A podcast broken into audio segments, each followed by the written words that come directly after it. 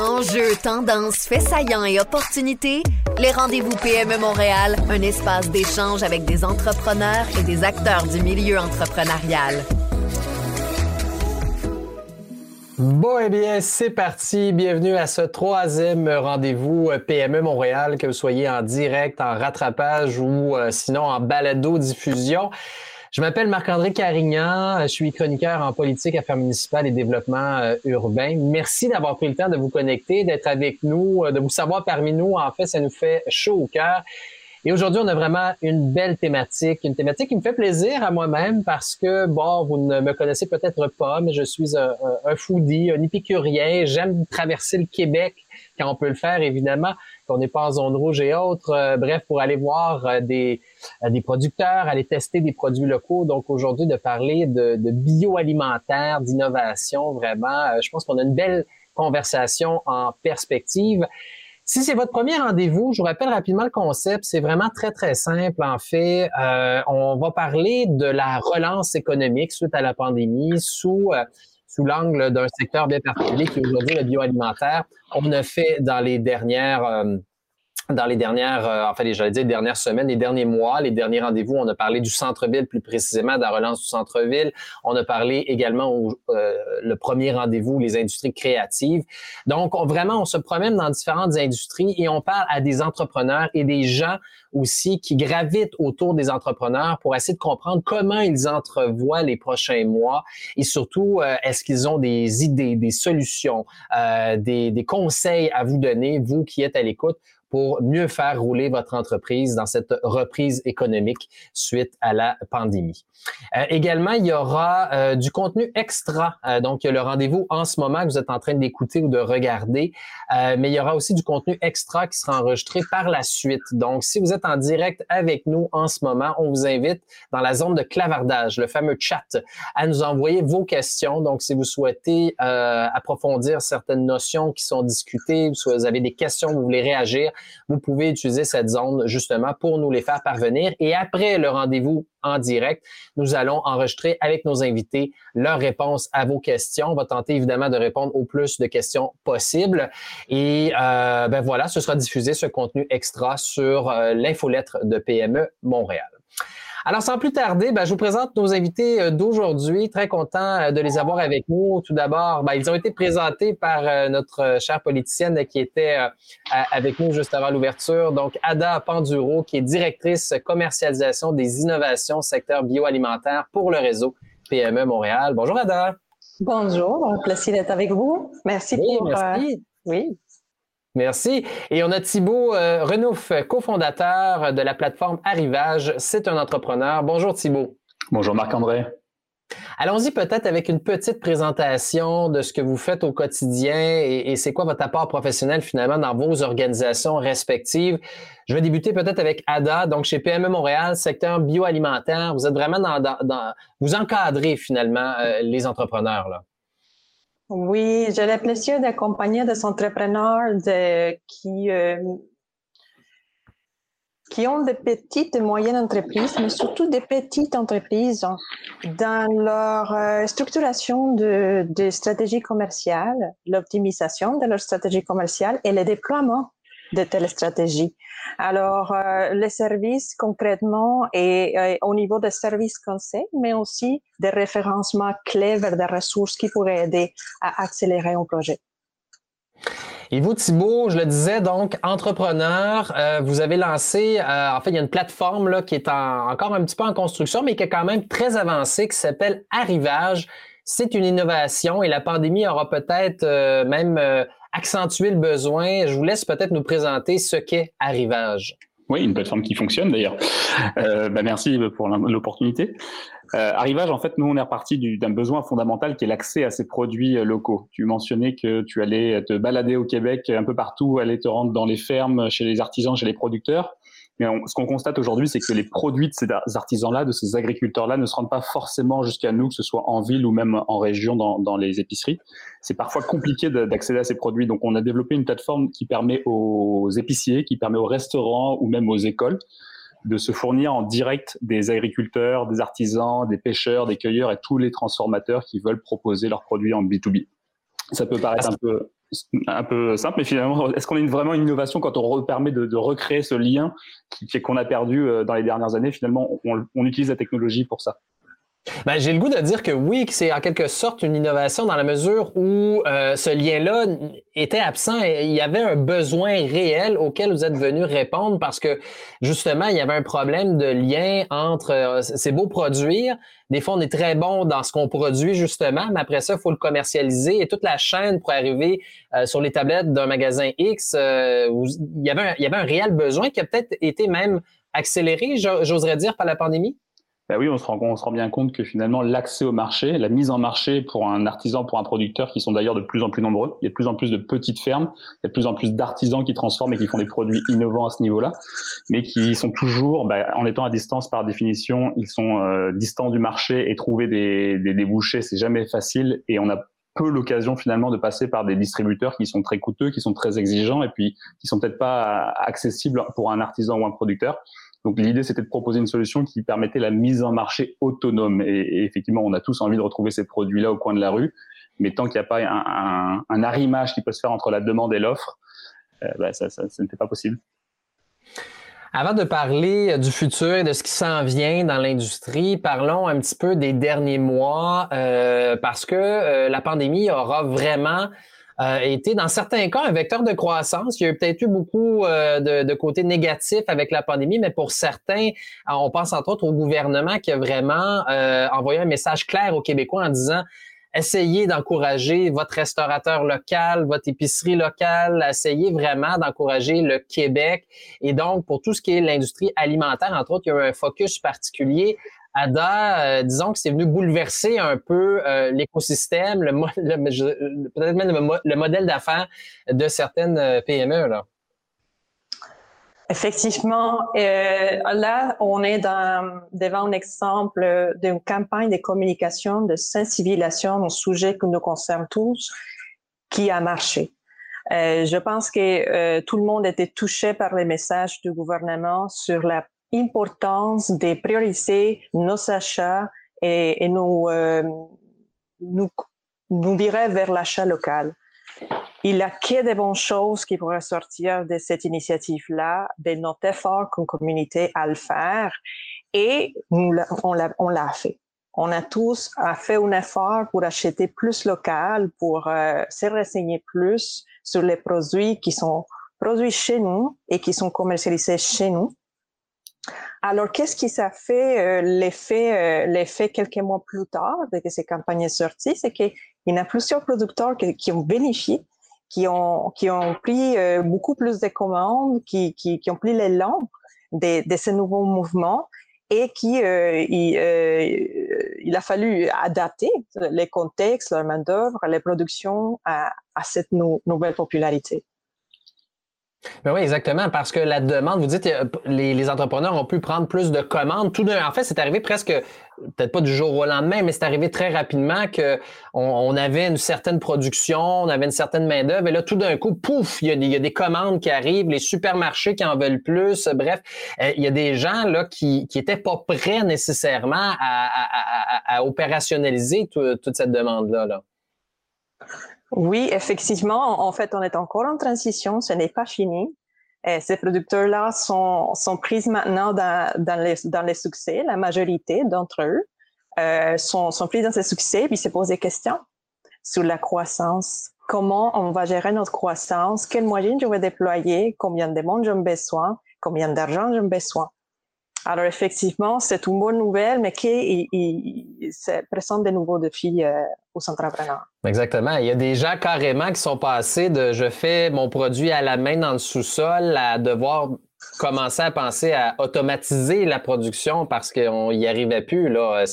La demande était forte. Donc de ce côté-là, c'est quand même, on va le dire, positif malgré la pandémie et tout ça. Ça aura...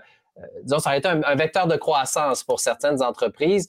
Euh, Thibault, de votre côté, justement, est-ce que ça a été un peu le même cas au niveau, euh, bon, vous parliez du B2B, vous parliez un peu de, de, la commercialisation des produits. Est-ce que aussi vous avez vu des gens qui étaient un petit peu désemparés par ce qui se passait et par la demande accrue? Oui, et puis inversement aussi, puisque la fermeture des restaurants a eu quand même un, impact majeur sur beaucoup de producteurs qui dépendaient de cette industrie-là. Euh, donc qui ont su quand même se rattraper, mais malheureusement certains n'ont pas pu rattraper toute leur euh, toute leur production et leur vente habituelle. Euh, on, on, pense notamment à des producteurs qui ont dû même arrêter euh, de produire, et puis en particulier dans des secteurs spécifiques comme bah, comme le canard, le foie gras. si c'est pas les restaurants cachettes, c'est c'est pas forcément un marché qui est porteur. Et puis il y a plusieurs produits de niche comme ça qui malheureusement ont souffert de la pandémie. Par contre, effectivement, comme mentionne Ada, il y a, y a une, une, demande de plus en plus forte pour ces produits-là, mais il faut pas oublier qu'ils sont très nombreux. Hein. Ils sont plus de 30 000, enfin ils sont quasiment 30 000 producteurs euh, agricoles. Mais si on rajoute en plus les artisans et, et les transformateurs là-dedans, euh, ça fait plusieurs dizaines de milliers de, de, producteurs qui doivent entrer sur le marché, se faire une place et puis perdurer dans ce marché. Donc c'est tout le défi qu'on a en ce moment, c'est de, de, maintenir ces petites entreprises-là, puisque je, vais peut-être rebondir sur ce que disait Ada sur, la, question de l'achat local, mais nous, on pense qu'il faut aller plus loin. Et, l'achat local, même si on entend beaucoup parler depuis un an, un an et demi, pour nous, c'est un terme qui, ne veut plus rien dire dans le sens où bah, l'achat local, c'est pas forcément celui qui soutient nos entreprises. On peut pas être contre la vertu, évidemment, à choisir entre un, produit local et un produit importé. On prendra toujours le produit local, mais ce qu'il faut pas oublier, c'est que quand on dépense un dollar dans une entreprise locale, euh, ça peut très bien être une entreprise industrielle ou une entreprise artisanale. Et puis, je pense qu'on est rendu à faire la distinction de ce que ça peut vouloir dire en termes de, bah, de développement économique, en termes de soutien à nos entreprises, que chaque dollar qu'on va mettre dans une PME, dans un artisan, dans une petite ferme, bah, il a un impact considérable. Et puis c'est ça qu'il va falloir continuer à encourager dans les années à venir, et puis comprendre qu'une tomate ne vaut pas une autre tomate. Oui, vous avez raison. Et, quand vous disiez, c'est vrai qu'au niveau, de, par exemple, des restaurateurs, à, quel point euh, ça, a complètement défait, euh, bouleversé l'écosystème, défait la chaîne. Euh, je me souviens de Charles-Antoine Crête du restaurant Plaza Montréal, là, le chef qui est assez, qui en fait qui est bien connu, qui disait justement pendant la pandémie, il y a eu un documentaire qui a été diffusé à Télé-Québec et qui disait, moi là, celui qui à qui j'achetais le canard, à celui à qui j'achetais tel produit, il vient de perdre tous ses clients du jour au lendemain. Donc, il s'est mis à faire du take-out carrément pour essayer de, de poursuivre sa, ses collaborations avec les producteurs pour leur permettre de survivre et de passer eux aussi à travers la pandémie. Donc, ça, ça a vraiment touché, euh, disons, euh, bien, bien, bien des gens. Et là, donc, regardons un petit peu euh, ce qui s'en vient parce que, bon, vous venez de faire, je pense, de brosser un portrait quand même fort intéressant de, des derniers mois. en même temps, bon, certains répondent mieux à la demande, certains se sont réorganisés, euh, ont peut-être même automatisé certaines de leurs productions, mais il y a un enjeu qui est extrêmement important, c'est celui de la main-d'œuvre. Et ça, c'est loin d'être réglé. Euh, Ada, c'est en fait jusqu'à quel point on a un problème de main-d'œuvre présentement euh, dans l'industrie et, et, qui, qui, était déjà là, on doit le dire, avant la pandémie, mais qui, qui va se poursuivre. Là. Effectivement, c'est un grand problème que les gouvernements connaissent bien. Alors, euh, on, vous êtes tous entendus, tous les entrepreneurs et tout le monde qui, qui, qui ont fait appel à ces, à ces grands besoins de main-d'œuvre. Puis, il y en a des stratégies euh, qui se travaillent maintenant pour euh, combler ces besoins-là. Pour le moment, la recommandation que je, que je donne aux entrepreneurs qui me posent ces questions-là sur euh, la manque de main-d'œuvre, c'est euh, faites qu'est-ce que vous pourrez faire vous-même à l'interne avec les moyens que vous savez. Qu'est-ce que ça veut dire ça? Euh, si vous savez les moyens de réviser vos systèmes de production et l'optimiser d'une façon euh, de potentiellement automatiser certains bouts, ou la totalité de la, de la production, mais c'est le moment de le faire pas nécessairement parce qu'on est forcé à le faire, mais parce qu'on a aussi des programmes qui sont là au rendez-vous. Je pourrais mentionner une, par exemple celui de, de, du MAPAC, euh, robotisation et automatisation, système de qualité. Euh, c'est un produit, c'est un euh, programme qui subventionne des initiatives pour euh, robotiser, automatiser certains, disons, étapes de production. Alors voici une moyenne qui est à vous euh, pour réviser votre production et essayer de voir si on pourrait combler les demandes auxquelles on fait face maintenant avec un moyen, disons, plus adapté à nos situations actuelles. Mhm. Parce que, euh, en fait, en termes de main-d'œuvre, il manque quoi? Est-ce que c'est plus de la main-d'œuvre euh, plus spécialisée? Est-ce que c'est des gens carrément sur le terrain qui récoltent les produits frais? C'est un mélange de tout ça? C'est un mélange de tout ça, mais il faut mhm. avouer qu'il y en a énormément de manque de, de main d'œuvre manuelle. Alors, tout ce qui se fait à la main, tout ce qui, qui utilise humain pour faire des tâches, euh, disons, plus répétitives. Mhm. Il y en a encore moins de ces personnels-là, mais ça, ça reflète aussi dans le personnel plus spécialisé, euh, les ingénieurs, les vendeurs. Oui. Même chose, Thibault, pour la distribution et commercialisation? Oui, bah, ce qu'on remarque souvent, c'est que les petites entreprises, que ce soit des fermes ou des transformateurs, euh, généralement, on a plusieurs casquettes et on, fait à peu près tous les métiers dans, cette entreprise-là, donc euh, c'est toujours difficile. Il faudrait évidemment plus de travailleurs. le Canada dépend de 55 000 travailleurs étrangers rien que pour euh, le travail au champ. Hein. Donc c'est, on, se rend compte de l'ampleur de, du problème, mais par contre ces petites entreprises-là n'ont pas forcément accès à ces travailleurs étrangers, donc on, est obligé de, de, faire à peu près tout quand on a une entreprise et puis travailler des, des 80 heures par semaine euh, si c'est pas plus. Donc euh, de ce côté-ci, effectivement, il y a un manque de main d'œuvre et de l'autre côté également, les restaurants euh, sont, sont, sont, en difficulté pour retrouver de, de la main d'œuvre pour la réouverture. Donc à tous les niveaux, on remarque cet enjeu-là. Ada, vous avez évoqué une solution, bon, euh, une des, solutions qui peuvent, qui peut, disons, être envisagée, c'est-à-dire de commencer à automatiser peut-être une partie de la production. Encore faut-il savoir par où commencer et comment ça mm-hmm. fonctionne, puis je contacte qui et que, moi, demain matin, je, je, je, fais un produit dans mon sous-sol, puis après ça, on me dit, il faut que je m'automatise. Euh, je, je ne sais pas par où commencer. Donc, est-ce que, euh, je ne sais pas, moi, vous, PME Montréal, vous offrez cette espèce de maillage-là entre euh, l'entrepreneur et quelqu'un qui pourrait conseiller à, automatiser ou. Euh, ouais, voilà? Oui, en effet, pour tous les producteurs qui commencent à se poser des questions sur la stratégie autant de production comme de commercialisation, nous avons les contacts. Ça, fait partie de ce que je pourrais contribuer avec, une, avec euh, une contribution, une collaboration avec un entrepreneur. Et si jamais l'entrepreneur a une question sur par où je commence, qui, qui faudrait que je contacte pour que révise ma chaîne de production, puis ensuite qui me donne des recommandations, puis ensuite qui me donne des recommandations sur le monde qu'il faut que je travaille sur la chaîne tant tel au niveau d'ingénieur. Nous avons les contacts, alors oui, et ça, fait partie du service euh, que je pourrais offrir. Mhm. Un autre conseil que vous donnez aussi aux entrepreneurs, c'est de, peut-être revoir un peu le modèle d'affaires actuel et de voir si on peut consolider le modèle d'affaires. Je serais curieux de vous entendre davantage là-dessus, notamment sur le nombre de produits qu'on a à mhm. offrir. Tout à fait. C'est en fait c'est c'est une euh, un défi courant. Ce sont de, des fois un entrepreneur euh, lance beaucoup de produits à travers l'histoire de l'entreprise qui ont fait un effet à son moment, puis ils gardent la famille de produits avec eux. Des fois, on oublie de réviser la rentabilité ou la popularité de, de certains de nos produits. Alors, on s'efforce à continuer à faire qu'est-ce qu'on était habitué à faire dans le passé. On les traîne jusqu'à aujourd'hui. Il a aussi une révision à faire au niveau de optimisation de notre famille de produits. Est-ce que sont tous des bons vendeurs? Est-ce que peut-être il faudrait innover? Est-ce que c'est le temps de lancer un nouveau produit? C'est une autre façon d'aborder la question de la demande croissante et de la pérennité de l'entreprise. voilà. Et Thibault, euh, du côté de, la distribution, commercialisation, évidemment, il faut réussir à, à, se promouvoir et à créer des liens avec certains euh, clients, là, du moins du côté du producteur. Euh, avez-vous quelques conseils, disons, pour réussir à ça? Parce que des fois, un, artisan, comme dans bien des domaines, que ce soit un ébéniste ou un, tu peux être très, très bon dans ce que tu fais, mais après ça, il faut le vendre. Et donc, là, le, lien vers les, commerçants, bien évidemment, on peut passer par votre plateforme pour faciliter les choses. Mais quel conseil donneriez-vous à, nos euh, participants actuellement pour euh, mieux euh, faire sortir le produit de leur entreprise?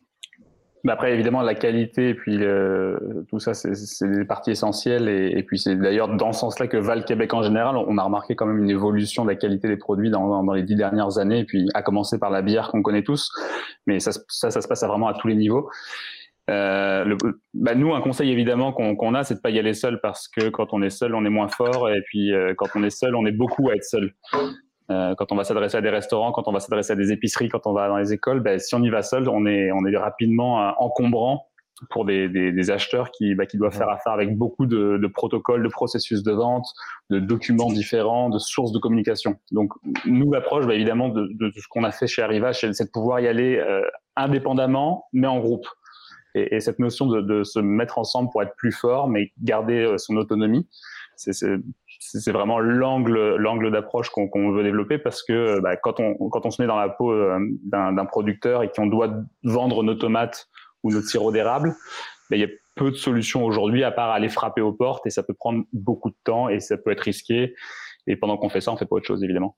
Oui, mais c'est ça, j'allais dire, ça prend une ressource pratiquement dédiée à temps plein des fois pour ça, là, et on n'a pas cette ressource-là parce qu'on connaît la réalité des petites et moyennes entreprises. Des fois, peut-être moins les moyennes, mais les, du moins les petites, euh, on n'a pas cette personne-là. Là. tout le monde est polyvalent, fait 60 heures semaine, sinon plus. Donc, il faut l'avoir, finalement, cette, cette ressource-là. Et, et, et d'enlever peut-être des intermédiaires, c'est peut-être aussi, ben, c'est ce que vous faites justement, mais c'est peut-être aussi... Euh, euh, quelque chose d'intéressant parce que de passer parfois par des intermédiaires, ça prend, euh, ça, ça, nous, ça, en fait, ça, ça, fait augmenter le prix du produit en bout de ligne pour le client. Ben oui, l'intermédiaire a un coût et puis euh, peu de producteurs peuvent se le permettre. C'est souvent inaccessible et puis en fait, l'intermédiaire est un canal, donc un, un intermédiaire n'aura pas forcément 50 fournisseurs en tomates il préférera privilégier un fournisseur en tomates et puis un fournisseur en, carottes plutôt que d'avoir dans cette logique de diversité des producteurs euh, qui, qui, font euh, plein de choses dans plein de formats, dans plein de, périodes différentes qui sont complexes à gérer par définition. Quand on va vers l'artisanal, c'est quelque chose qui est complexe à gérer puisqu'il y a une forme d'incertitude qui vient avec ça. Euh, la, la, production euh, dépend de la météo, dépend de, de, plein de facteurs extérieurs qui vont faire que ben, il y a une incertitude de travailler avec les producteurs locaux. C'est jamais la même chose. Par contre, en échange, ce qu'on est capable de fournir, c'est des produits qui n'ont rien à voir avec ce qui passe dans les, dans les camions des intermédiaires, des distributeurs, qui sont souvent des produits standardisés, euh, optimisés pour euh, être transportés, pour rester plusieurs jours euh, sur, des, sur des palettes dans des frigos. Donc il y a vraiment encore cette nuance qu'il faut apporter aussi, de se dire que, et puis peut-être pour répondre plus précisément à ta question, de se dire que euh, c'est une force d'avoir euh, ces produits sans intermédiaire puisqu'ils sont plus frais, euh, ils sont plus diversifiés, on est capable de proposer des choses qui ne se retrouvent pas sur le marché traditionnel puisque parce qu'encore une fois ça ne rentre pas dans les camions. Donc e-, essayer de capitaliser sur cette force-là et se demander qu'est-ce qu'en tant que producteur on est capable de, de, de différencier et, et, non pas faire ce qu'on voit souvent euh, vouloir se conforter. Et puis là, l'exemple de la carotte euh, est flagrant. Quoi. Tout le monde essaye de faire des carottes oranges parce que les gens n'achètent que des carottes oranges et euh, les distributeurs ne portent que des carottes oranges. Mais par contre, si euh, un producteur se met à faire des carottes violettes, est-ce qu'il va les vendre? Et, et, comment appuyer cette, cette force qui est la diversité, qui est l'originalité, qui est euh, éventuellement le. Mmh. Il peut y avoir plusieurs approches à ça. Est-ce qu'on se met sur une approche de luxe et de mini légumes Est-ce qu'on se met sur une approche de carottes plus standard? Bon, il y a vraiment toutes les stratégies possibles. Et c'est là que je pense que Ada est plus à même que moi d'en parler. ah, je voudrais juste ajouter à ce que tu as dit tout à l'heure. Effectivement, les aliments qui sont faits chez nous sont beaucoup plus goûteux. Goûteux sont, des qualités, sont, bons. Mais il faut pas aussi négliger l'empreinte écologique qui s'apprend de transporter un aliment, disons, de la Californie, qui sont à peu près 4000, 5000 kilomètres, c'est dépendant de où en Californie, pour l'amener avec nous. Alors, euh, ça, ça me dépasse à moi. Voilà, c'est 30% des aliments qu'on consomme chez nous. Ce sont des aliments qui passent de 2600 à 4000 km dans son camion. Et Ada, je te parle pas des carottes. Euh, c'est frappant, oui. et, ne parlons pas des carottes d'Israël que certains restaurants peuvent recevoir en hiver.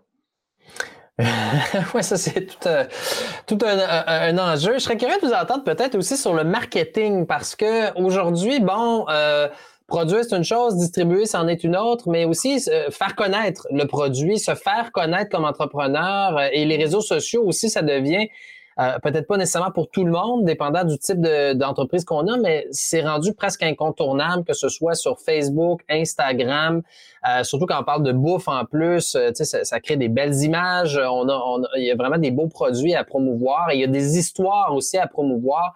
Ada, est-ce que justement, par exemple, chez PME Montréal, cette espèce d'encadrement sur, plus au niveau marketing, qu'est-ce que vous avez à, conseiller peut-être aux entrepreneurs à l'écoute? Oui, oh wow, c'est un grand sujet. c'est un grand sujet. Il y a plusieurs façons d'approcher le marché et se faire connaître selon le stade de l'entreprise, effectivement, et aussi sur le segment des clients qu'on veut attaquer. Disons, euh, maintenant, les restaurants sont, fermés, mais ils vont ouvrir dans une couple de semaines. Alors euh, là, on est encore une fois euh, confronté à la réalité d'avant la pandémie. Et je pourrais viser le service alimentaire, je pourrais viser les détails, je pourrais viser les deux.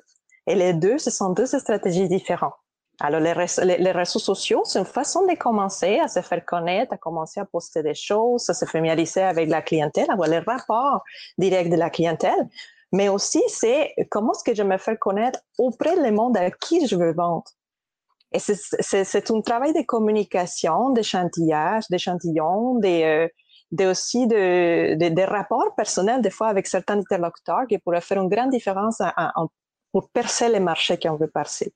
Par la suite, il a l'intégration de, cette même, de ces mêmes produits-là dans des plus grandes euh, chaînes de distribution ou des chaînes de distribution qu'on connaît déjà, comme le supermarché ou l'épicerie en ligne. Et ça, c'est un autre niveau de promotion où il faut ajouter aussi une histoire, une vision qui, reste, qui bien avec les clients, n'importe quel client. Nous, la personne à côté, la personne de 70 ans, etc. Alors, ça, va par étapes, mais ça commence par bien cibler vers qui on veut aller en première pour faire une différence avec nos produits. Thibault, je vous ai déjà entendu dire que de raconter son histoire personnelle, c'est toujours gagnant, justement, pour faire connaître euh, non seulement le produit, mais les gens aussi qui se cachent derrière le produit. D'ailleurs, je vois, moi-même, je le vois de plus en plus ça, on voyait pas ça il y a quelques années, mais euh, les entreprises que je suis sur Facebook, de plus en plus, on, a des portraits d'employés euh, qui racontent un peu leur histoire. Euh, on vient d'embaucher telle personne, voici son profil. On dirait que le côté très personnalisé est, de plus en plus gagnant. En tout cas, je sais pas si c'est une tendance, une mode, est-ce que ça va se poursuivre, mais en tout cas, en ce moment, j'en vois beaucoup. Je ne saurais pas dire si c'est une mode ou, pas, mais en, tout cas, ce qui est certain, oui, effectivement, c'est, bah, c'est l'authenticité qui vient avec le produit et puis bah, d'autant plus si on travaille sans intermédiaire. Euh, l'idée de faire suivre l'histoire jusqu'au consommateur final, c'est le, meilleur argument qu'on peut avoir puisque c'est celui qu'on peut pas falsifier. Et, pour enchérir sur ce que tu mentionnes, effectivement, maintenant on va à l'épicerie et puis on retrouve même sur des produits industriels des visages d'agriculteurs. Euh, on va au rayon poisson et puis on voit des photos de pêcheurs qui sont d'ailleurs souvent des acteurs. Et, et, par contre, ça, c'est quelque chose que ben, on ne pourra pas nous voler en tant que producteur, en tant qu'artisan. C'est ben, mon histoire m'appartient, je suis capable de la communiquer, il faut le faire, il faut appuyer là-dessus, ce qui est, ce qui est pas forcément une force euh, d'habitude chez un producteur. Il y a plutôt une forme de timidité, et de, de retenue à, à, vouloir se mettre en avant. Mais au contraire, je, effectivement, c'est quelque chose qu'il faut appuyer, puisque d'ailleurs, c'est le mot-clé qu'on entend du côté des acheteurs, que ce soit les restaurants, les épiceries ou les institutions. Ce qu'on veut, c'est l'histoire. On n'achète pas une carotte plus chère parce qu'elle est plus chère. On achète parce qu'il y a toute une histoire, parce qu'il y a un narratif, parce que ce que mentionnait euh, Ada sur la, la notion d'impact environnemental, ça fait partie aussi de l'acte d'achat et de la raison pour laquelle on est prêt à payer plus cher aujourd'hui. Je serais curieux de vous entendre et on va se, on va terminer là-dessus parce que le temps file, mais je serais curieux de vous entendre sur justement le, focus local. Euh, bon, on l'a mentionné dans les derniers mois, il y a eu un effort, euh, des messages gouvernementaux, il y a eu vraiment un, mouvement de solidarité aussi, j'oserais dire, euh, des, des, de, de nous, euh, Québécois, envers nos commerçants, envers nos producteurs et autres. Euh, la pandémie est un contexte particulier. Est-ce que, puis on sait que la, mémoire oublie vite, on sait qu'on retombe des fois très rapidement dans nos pantoufles. Euh, est-ce que ça va se poursuivre selon vous, cette tendance ou ce focus local? Euh, parce qu'encore là, avant la pandémie, il y avait certains mouvements, certaines campagnes de publicité et autres envers le local. mais bon, c'est souvent on voit c'est des vagues. Donc, selon vous, peut-être Ada, est-ce que ça va se poursuivre? Et comment conserver ce goût euh, du local chez les Québécois en général? Oui, c'est un effort qui vient autant d'en haut par en bas et d'en bas par en haut. Qu'est-ce que je veux dire? Le gouvernement, il faut qu'il soit commis à continuer euh, ces, campagnes aussi performantes de communication, sensibilisation sur le manger local et l'importance de le faire. Ça a marché, ça devrait continuer à marcher. Euh, puis il a toute une politique alimentaire qui est orientée vers les grandes lignes de l'autonomie alimentaire qui vont se poursuivre. L'autre côté, c'est nous, les consommateurs. Alors là, on est sensibilisé, on sait l'importance qu'il va prendre autant dans notre, pour, l'économie, mais aussi pour notre écosystème, pour la nature, de, de faire cet effort, cet effort-là d'aller manger local. Qu'est-ce qu'on va faire concrètement pour le faire? Il faut demander ces produits à l'épicerie. Il faut demander ces produits-là avec la fruiterie du coin. Il faut faire cet effort-là pour que notre demande soit attendue par les grands acheteurs, puis qu'ils commencent à découler les, les, les, les, produits qui viennent de Montréal ou de la région chez nous. C'est, un effort soutenu et c'est ça qui va faire la différence à, à court et moyen terme, à, à long terme. C'est beau? La, la, différence entre une tendance et, et, quelque chose de plus durable, ce serait la notion de culture. Euh, ce qui est en train de se passer, je pense, et puis ça ressemble beaucoup à ce qui s'est passé dans d'autres pays euh, dans les 20-30 dernières années, c'est vraiment un, un re-questionnement de, de l'acte de manger, de, de, de, prendre du plaisir à manger. En fait, la réponse, elle est probablement encore une fois dans nos microbrasseries. Est-ce qu'on est capable de revenir en arrière quand on s'est habitué à boire des bières de meilleure qualité? Ça n'empêche pas qu'on peut boire éventuellement de temps en temps d'autres bières, mais quand on a pris le, le pli culturel d'exiger de, de, une qualité, d'avoir une notion de goût. De, on différencie ces produits-là et, et on revient pas en arrière normalement. Donc ce qu'on qu'on espère, c'est qu'effectivement, c'est qu'on va poursuivre dans, dans ce sens-là et puis de se, se, poser la question, euh, non pas de faire un effort, puisque euh, pour moi d'acheter une tomate qui goûte la tomate à l'épicerie, c'est pas un effort. Au contraire, c'est un besoin.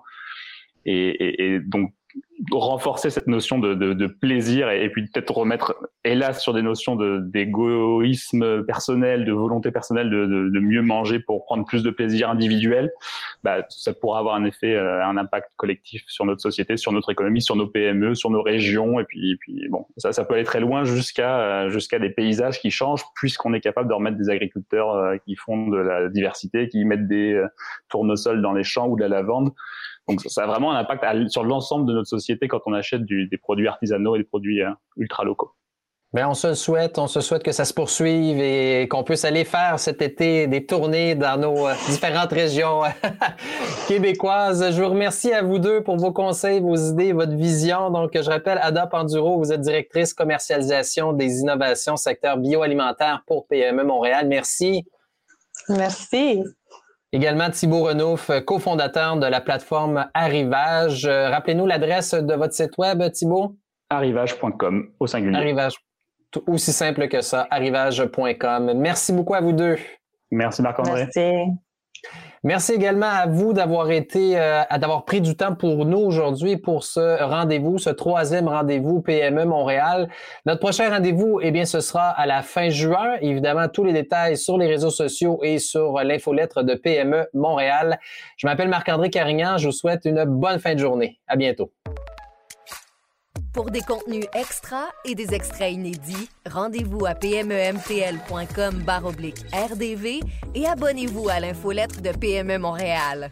Les rendez-vous PME Montréal sont également disponibles en balado sur toutes les plateformes.